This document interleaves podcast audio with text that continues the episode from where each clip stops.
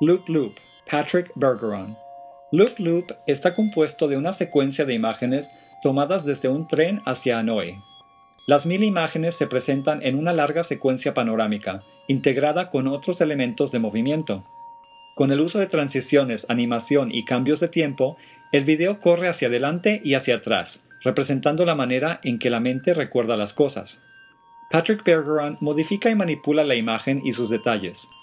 Su obra es una combinación de animación, video experimental y documental. En los últimos 15 años, ha estado dedicándose a los efectos especiales en la industria del cine, en proyectos para películas como El Señor de los Anillos y Matrix.